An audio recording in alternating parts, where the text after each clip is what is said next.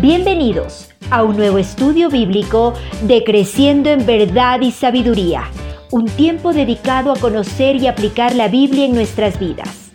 Aquí empezamos. La semana pasada nos metimos a hablar un poco acerca de la, no un poco, directamente acerca del tema de la soltería y hablamos de algunas cosas, ustedes recordarán, en cuanto a este tema. Específicamente hablamos de, de siete, siete mentiras, yo les llamé, de la soltería. Y voy a solamente a mencionarlos, no voy a hablar porque quiero pasar a otras cosas, pero voy simplemente a refrescarlos y a, a, refrescarlos en sus mentes y en la mía también. La número, era, la número uno era, nunca me voy a casar. La número dos era, el matrimonio es lo mejor, la soltería no es buena. La número tres es, me estoy quedando solo, así que debo casarme, pero ya. La número cuatro era, nunca voy a ser completamente feliz hasta que me case. La número cinco era Dios no, uh, nos creó para casarnos, por lo tanto nunca vamos a estar completos hasta que nos casemos. Y la número seis y siete yo les dije que se iba en cambio al otro extremo. La número seis era estar soltero es mejor porque los solteros son más felices que los y tienen más libertad de hacer lo que quieran o cualquier cosa. Y la número siete era los solteros son más especiales que los casados porque se entregan al trabajo de Dios. Ya, hablamos eso la semana pasada. Quiero en el tiempo que tenemos hablar primeramente de dos cosas. Primero, uh, ¿por qué un soltero no estaría conforme con su soltería? La número uno. Y segundo, ¿qué es lo que ha hecho la iglesia con respecto a este tema de la soltería? Y si nos queda tiempo, vamos a hablar obviamente qué es lo que dice la Biblia en cuanto a este tema. Uh, ¿Por qué un soltero se sentiría inconforme con su soltería? Uh, si bien muchos de los solteros están conforme con su estado actual, por decirlo así, la verdad es que otros no lo están. O por otro lado, algunos de los solteros que ahora están solteros tal vez se sienten conformes en este punto, siendo solteros, pero en algún punto, por alguna razón, van a sentir inconformidad. Y, parte del asunto es por lo que hablamos la semana pasada, que tal vez estos, estas personas solteras han llegado a creer o a poner en su mente estas mentiras de las cuales estábamos hablando, o tal vez cualquier otra, otra mentira de la cual no hablemos, eso no importa. Hay un mundo de mentiras con respecto a esto. Pero también pueden haber otros factores, otros factores que hacen que una persona soltera no se esté sintiendo conforme con su soltería. Y ahora yo tengo aquí algunas razones y pueden obviamente aplicarse más. ¿Por qué uh, un soltero no se sentiría conforme uh, con su soltería? Número uno, tengo por la presión de los padres. ¿Estarían de acuerdo o no? Ya cuando el padre lo ve que está medio viejo, ya está media vieja, entonces, y ahora, ya pues búscate a alguien, ya pues sal de aquí, ¿qué sigues haciendo aquí? O los padres piensan en este caso que el matrimonio es la única manera de, de, tener cierto tipo de, de, posición social, económica, estabilidad, yo qué sé, en, muchos aspectos. Los padres ya pues están presionando para que hayan nietos, ya hasta qué hora o, o los padres creen también que por medio del matrimonio, que no está mal también la idea, pero empujan porque creen que solamente por medio del matrimonio van a tener los hijos o asegurar el futuro de los hijos. No necesariamente es así, pero también es una idea y podría aplicarse. Por un lado, la presión de los padres, creo yo. Uh, por otro lado, también porque una persona soltera se sentiría inconforme con su soltería, yo diría ahí la presión de los amigos. Claro, los amigos les buscan una pareja y quieren que estén unos, se hacen de cupidos, ¿no? Ellos dicen, mira, si ustedes son el uno para el otro, ¿a quién no le ha pasado eso en el cole, no? En el colegio a todos nos pasó, no importa si es feo o si es fea o si es guapo atractiva, su amigo siempre, oye, pero ustedes piensan igualito, a los dos les gusta el fútbol, los dos se visten de rojo, los dos, yo qué sé. Pero todo el mundo nos anda viendo y anda diciendo, oh, ustedes dos sí son hechos el uno para el otro. Y esa es la idea. Entonces hay una presión de las amistades, ya, y eso hablando del cole, ya uno va a la universidad o uno envejece más, Igualmente es así. ¿Cuántos de nosotros no estamos a las personas de la iglesia que no voy a mencionar, que no se casan todavía diciendo, oye, ese debería casarse con ese, ese debería, uy, y estamos viéndoles así. Y ellos tienen esa presión, ¿no? De, ese, de, ese, de, esa manera, una presión de los amigos. Presión social diría yo también. De alguna manera a veces eh, eh, la persona soltera al ver, qué sé yo, las películas, al, leer todos esos libros de, de, yo que sé, toditas esas cosas que andan viendo ustedes y las películas de Disney, la, presión que llega a una persona o una persona soltera, obviamente se siente presionado a este tipo de cosas.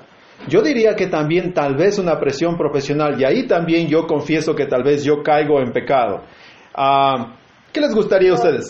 ¿Tener un pastor soltero o casado? Yo soy de la idea que si va a haber un anciano, otro anciano, o va a haber un pastor en la iglesia, el primer requisito es que esté casado. No puede haber otro que no esté casado. Pero esa es mi idea. Esa es mi idea. Si es un hombre que va a trabajar en un, colegio de señoritas, yo preferiría que esté casado. Si viene un soltero guapo, alto, lo que quiera que sea, mejor prefiero al veterano y casado con tres hijos que tal vez una persona soltera. No lo sé. Tal vez me dicen prejuicioso, pero ya, Puede haber un tipo de presión profesional. Lo último que tengo aquí es presión eclesial. Esta les va a gustar a ustedes. Opresión de la iglesia. Y la iglesia les insiste todo el tiempo. Ya, pues hasta qué hora. Ya se les está yendo el tren. Ya tienen que casarse. Dios las hizo para casarse. Dios los hizo para casarse. ¿Qué están haciendo así solteras? ¿Han sentido eso antes o no? Ahora, hay muchas razones por las cuales un soltero puede que no esté disfrutando o esté conforme con su soltería. Vamos a, tocar este último tema que yo estaba mencionando aquí. Ah, ¿qué, ha hecho la iglesia para lidiar con la etapa de la soltería eh, en sus miembros o con sus miembros o los miembros de la iglesia? Yo estaba pensando, por ejemplo, en, campamentos hemos hecho con personas obviamente solteras, sean jóvenes, sean más viejas, de que se ha hecho algo, se ha hecho, tal vez no tan directamente, y de que no podemos estarnos enfocando todo, todo el tiempo en las personas solteras de una manera directa, porque también hay personas casadas, hay personas viudas, hay personas divorciadas, hay niños, hay jóvenes, hay adolescentes. Entonces es complicado tratar de enfocarse en una sola cosa. Por otro lado, también hay que reconocer que también podrían haberse hecho otras cosas o mantenido otras cosas. Es algo que se puede mejorar, obviamente, en este sentido.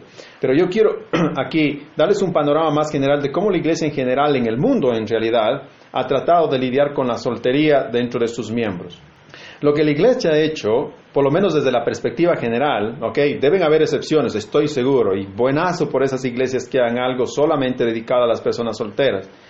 Pero lo que ha pasado en general, por lo menos eh, como digo, una perspectiva general, no parece, no parece haber sido muy bueno en realidad. Y otra vez quiero ser cuidadoso con esto, porque no podemos estarnos enfocando solamente en ministrar a los solteros, porque hay otras personas. Sin embargo, si es que de ministrar a los solteros se trata, la manera en que la iglesia en general, ok, pueden haber excepciones, yo estoy de acuerdo. En general, sin embargo, la manera en que la iglesia ha tratado este tema a veces no ha sido muy, muy buena. Hay una, hay una autora, una conferencista llamada Paige Benton Brown. ¿ok? Paige Benton Brown. Ah, y ella escribió un artículo clásico hace algunos años atrás. Y el artículo se llama Singled, Singled Out by God for Good. O una traducción más o menos sería apartado o seleccionado por Dios para bien. Y ella dice en este artículo que lo que la iglesia en general ha dicho en cuanto a este tema se puede resumir básicamente de la siguiente manera. Número uno, Brown dice lo siguiente. La iglesia básicamente ha dicho esto. Número uno, tan pronto, o les ha dicho a los solteros, ¿no? Tan pronto como aprendas a estar satisfecho con Dios, Dios te bendecirá con una persona especial en tu vida. Esa es una de las primeras cosas que la iglesia ha hecho. Y Page dice, ¿cómo va a ser eso posible? Esto no tiene sentido, dice ellos. Ella dice, como, fuera como si las bendiciones de Dios tuviesen que ser ganadas por medio de nuestro contentamiento primero. Ella dice, no, Dios no espera que estemos contentos para bendecirnos, sino que nos bendice en todas las maneras. Pero la iglesia nos ha dicho eso, ¿no? Que mientras estemos, aprendamos, perdón, a estar satisfechos con Dios, entonces ahí vendrá la bendición de una persona especial para nuestra vida. Número dos, la iglesia también nos ha dicho, no te, no te has casado, no se han casado todavía porque son muy detallistas. ¿Ok? Y Brown dice, ah, como si nuestros gustos insensatos tuviesen el poder para incapacitar a Dios y no buscarnos una pareja. Es lo que dice ella. Número tres, ah, la iglesia también nos ha dicho, como soltero, tienes la bendición de dedicarte, a, como hablamos la vez pasada, tienes la, bendición de dedicarte todo el tiempo al trabajo de Dios. Y ella dice como si los solteros fueran mártires y los únicos que pueden hacer algo por Dios. ¿Acaso estando casado no puedo hacer nada y servir a Dios? Dice ella. Y número cuatro, dice ella, la manera en que la iglesia ha lidiado con esto es diciéndonos, antes de que puedas casarte con alguien maravilloso, el Señor quiere hacer de ti alguien maravilloso. sea directa o indirectamente, ¿ok? La iglesia en general nos ha venido diciendo este, haciendo este tipo de cosas o diciendo este tipo de cosas. Y en la parte, una parte interesante de su artículo, ella dice lo siguiente, no estoy soltera, dice ella, no estoy soltera todavía porque soy débil espiritualmente y no merezco un esposo. Tampoco porque soy tan madura y por eso no necesito de nadie. Ella termina diciendo, estoy soltera porque Dios es bueno conmigo, porque esto es lo mejor que Dios tiene para mí en este momento. Es excelente. Me parece una manera muy buena de ver la vida, de ver las cosas. Oye, ella tiene razón y su punto es válido, aunque cada una de las cosas que menciona, creo que en su debido contexto es también, por lo menos la crítica o la autocrítica, y es una persona cristiana, me parece muy buena. A veces las iglesias por animar a los solteros han tratado ya sea de espiritualizar las cosas o no han hecho nada o les han echado la culpa a los mismos solteros diciendo que son muy detallistas o cualquier otra cosa, y esto no los ayuda a ellos en ninguna manera, sino que los frustra más. La cosa de cómo lidiar con la soltería sería más bien como siempre, no verla bíblicamente, tratar de animar, de enfrentar, de confrontar, yo que sé, a los solteros, a los miembros solteros de la iglesia, pero de una manera bíblica y no tratando de espiritualizar las cosas de alguna manera. ¿Qué dice la Biblia acerca de la soltería? Vamos a meternos ya directamente a esto. Yo tengo básicamente 10 cosas y en verdad podemos hablar todo lo que dice, bueno, no podemos hablar de todo lo que dice la Biblia, pero he cogido 10 de las cosas que me parecen por lo menos relevantes en este momento, poder hablar de eso. Número uno, la Biblia reconoce que hay algunas clases de solteros. Solteros. Vamos a ir a Mateo capítulo 19, versículos del 10 al 12. Esto es lo que dice el Señor Jesús. Le dijeron sus discípulos, si así es la condición del hombre con, con su mujer, no conviene casarse. Versículo 11. Entonces Él les dijo, este es Jesús, no todos son capaces de recibir esto, sino aquellos a quienes es dado. Pues hay eunucos que nacieron así desde el vientre de su madre, y hay eunucos que son hechos eunucos por hombres, y hay eunucos que asimismo se hicieron eunucos por causa del reino de los cielos. El que sea capaz de recibir esto, que lo reciba. Ahora, la palabra eunuco es lo que significa soltero en este contexto, ¿ok? Vamos a hablar eso un poquito más después. El punto aquí es, por ahora, que entiendan que en este contexto Jesús está hablando del matrimonio y del divorcio. Y es interesantísimo este tema, si es que hablamos de esto después, porque al escuchar hablar del matrimonio y del divorcio, ¿ok? Lo que Jesús dice acerca del matrimonio, que los dos personas se unen, que lo que Dios ha unido no lo separa el hombre, que tienen que quedarse con esa mujer hasta que se muera ella hasta que se muera usted. Al escuchar estas cosas que Jesús está enseñando, los discípulos entonces dicen, si es que no hay cómo divorciarse, y si es que hay que quedarse casado con esta mujer hasta que la muerte nos separe, entonces no me conviene casar o no nos conviene casarnos, es lo que dicen los discípulos. Los discípulos habían crecido en un ambiente tan machista, un ambiente donde ustedes han escuchado antes que yo me podría divorciar de mi esposa por casi cualquier razón, porque cocinaba y se le, quemaba la comida, estaba permitido en algunos puntos divorciarse de ella. Y otro de los puntos, otra de las cosas es que si mi esposa hablaba mal de mi mamá o la esposa hablaba mal de la suegra, también podría yo divorciarme de mi esposa. En ese ambiente crecieron los discípulos. Y ahora Jesús viene con una enseñanza totalmente diferente. Dice, no Señor, usted no puede divorciarse por eso, usted tiene que quedarse con esa mujer hasta el fin de sus días.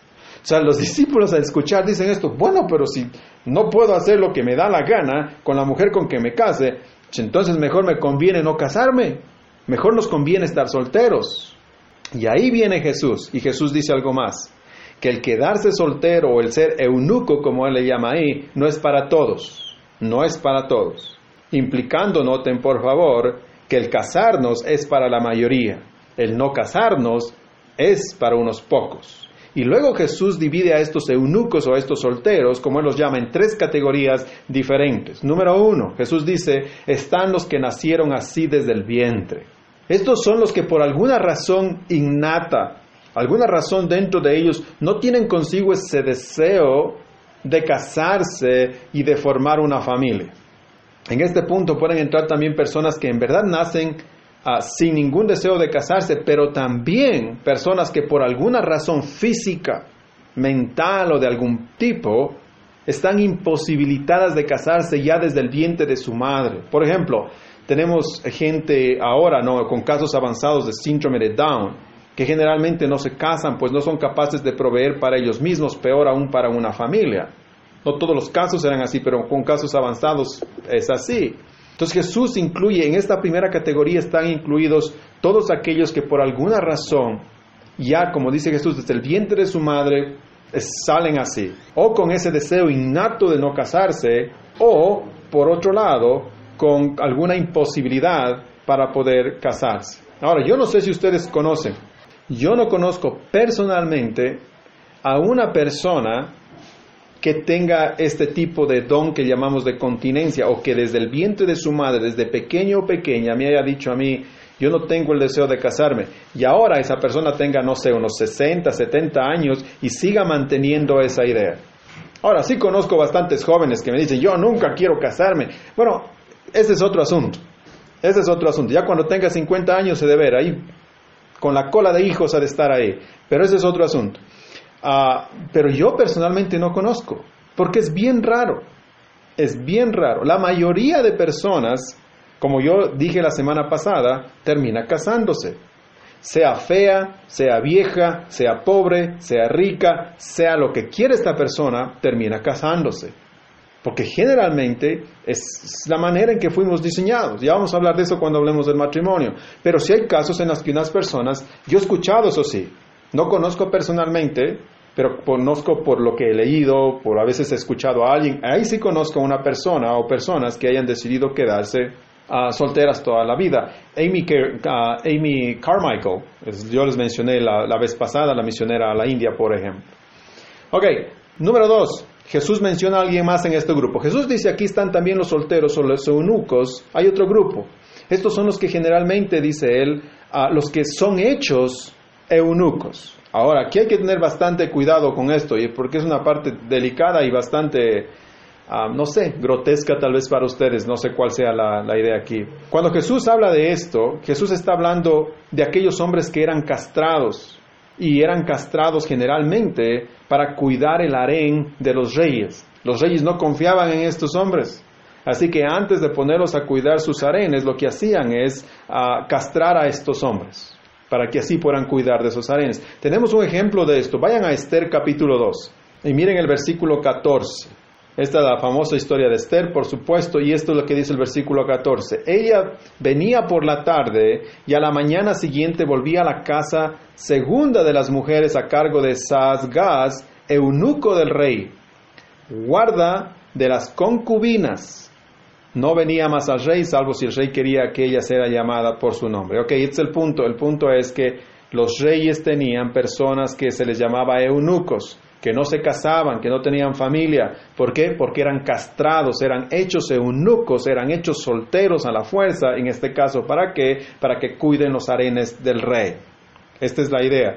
Algunos historiadores dicen que Jesús incluso estaba mencionando aquí a la costumbre que tenían algunas culturas antiguas de castrar a los hombres cautivos como señal de conquista. Podría ser, no lo sé. El punto es que Jesús incluye una segunda categoría y dice, hay una segunda categoría de, de, eunucos que son hechos así. Los hombres los han hecho así. Y finalmente llega la tercera, que creo que es la más, más pertinente para nosotros en la conversación que estamos teniendo. Jesús menciona a los que a sí mismos se han hecho eunucos por causa del reino de los cielos, a los que sí mismos se han hecho eunucos. ¿Ok?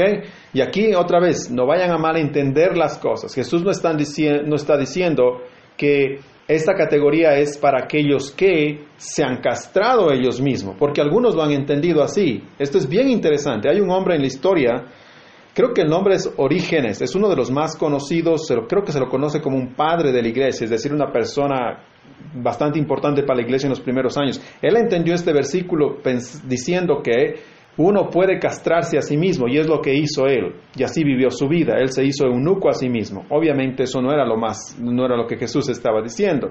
Lo que Jesús está mencionando aquí entonces es lo que se han hecho eunucos por causa del reino de los cielos, ¿ok? Es decir, los que deciden no casarse, los que deciden no tener o formar una familia, que eligen quedarse solteros para trabajar por el reino de los cielos. Los dos ejemplos clásicos, el apóstol Pablo y el Señor Ejemplos clásicos. Supongo que ellos hayan tenido la oportunidad de poder tener una relación emocional con alguien, de salir en una cita, de casarse con alguien, estoy seguro. ¿Cuántas mujeres no hubiesen querido estar con el Señor Jesús?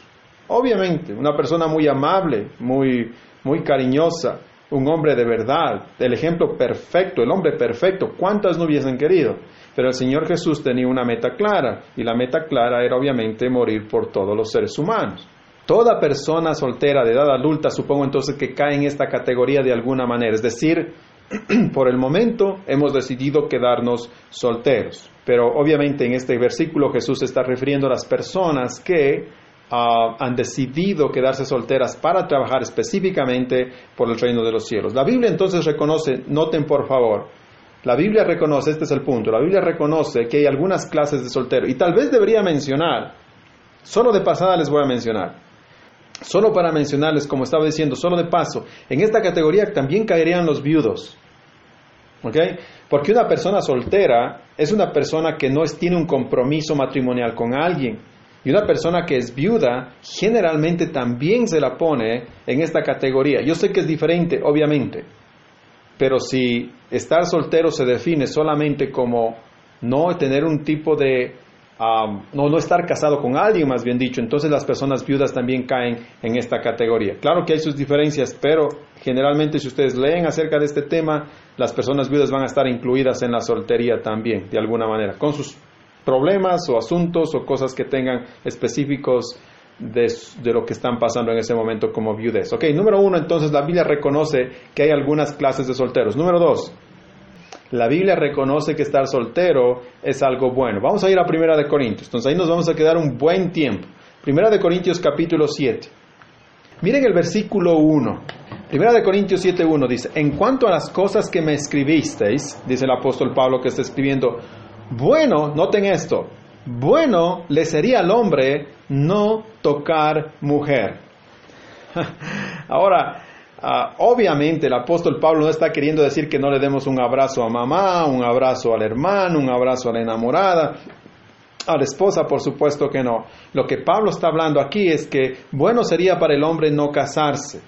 Ok, yo sé que este versículo suena raro, pero Pablo, recuerden, está hablando en este punto o va a comenzar a hablar de la soltería. Pablo dice entonces sería bueno que un hombre no tocar a una mujer, es decir, que no tenga ningún tipo de relación sexual con una mujer, en ninguna manera, que se quede soltero, es lo que está diciendo Pablo. Sería bueno, dice Pablo. Ahora miren el mismo capítulo, en eso ustedes no me creen y dicen, no, no. Miren el, primer, el mismo capítulo, 1 de Corintios 7, miren ahora el versículo 7 y versículo 8. Quisiera más bien que todos los hombres fuesen como yo, pero cada uno tiene su propio don de Dios uno la verdad de un modo y otro de otro. Digo pues a los solteros y a las viudas que bueno, noten que él incluye los viudas y los solteros aquí otra vez. Dice, digo a los solteros y a las viudas que bueno les fuera quedarse como yo. Ahí está. Es bueno, dice Pablo. La soltería es algo bueno.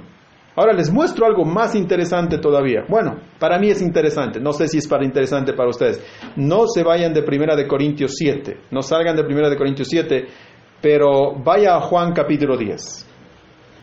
Vamos a volver a Primera de Corintios, por eso no quiero que salga de ahí, pero quiero mostrarles un detalle interesante. Para mí este, estos detalles uh, le dan vida o más color a, a las cosas que hablamos.